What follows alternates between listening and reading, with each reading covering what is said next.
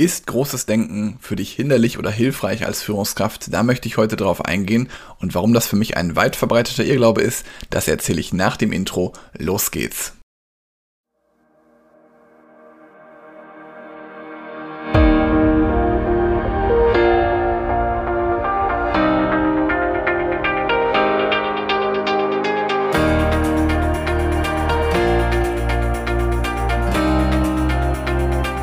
Heute geht es um Groß und Böse.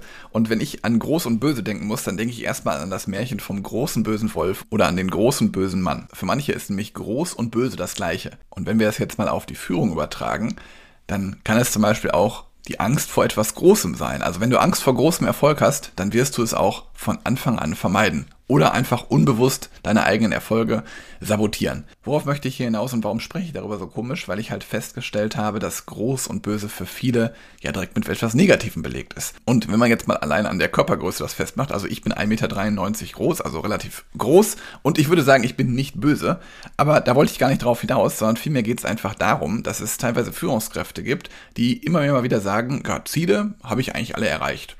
Nee, Geld ist mir gar nicht wichtig. Eine Karriereleiter nach oben? Nö, muss auch nicht unbedingt sein. Und ich frage mich wirklich oft, warum ist das so? Und gleichzeitig frage ich mich, ist das wirklich so? Erzählen die mir einfach nur, dass es denen nicht wichtig ist oder ist es ihnen wirklich nicht wichtig? In den letzten Monaten arbeitete ich mit einigen hochmotivierten Führungskräften zusammen, auch teilweise Unternehmen und dabei ging es natürlich auch immer wieder um das Thema Geld, also um Einkommenssteigerungen oder um irgendwelche Einsparungen, wenn man einfach irgendwelche Prozesse schlanker halten konnte. Und allein wenn wir mal an das Thema Karriereleiter jetzt denken, mir fallen gerade spontan vier Beförderungen ein von meinen Klienten innerhalb der letzten sechs Monate, die passiert sind, entweder während der Zusammenarbeit oder nach der Zusammenarbeit.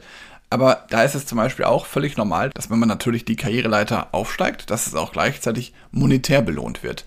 Und was kannst du jetzt da für dich mitnehmen?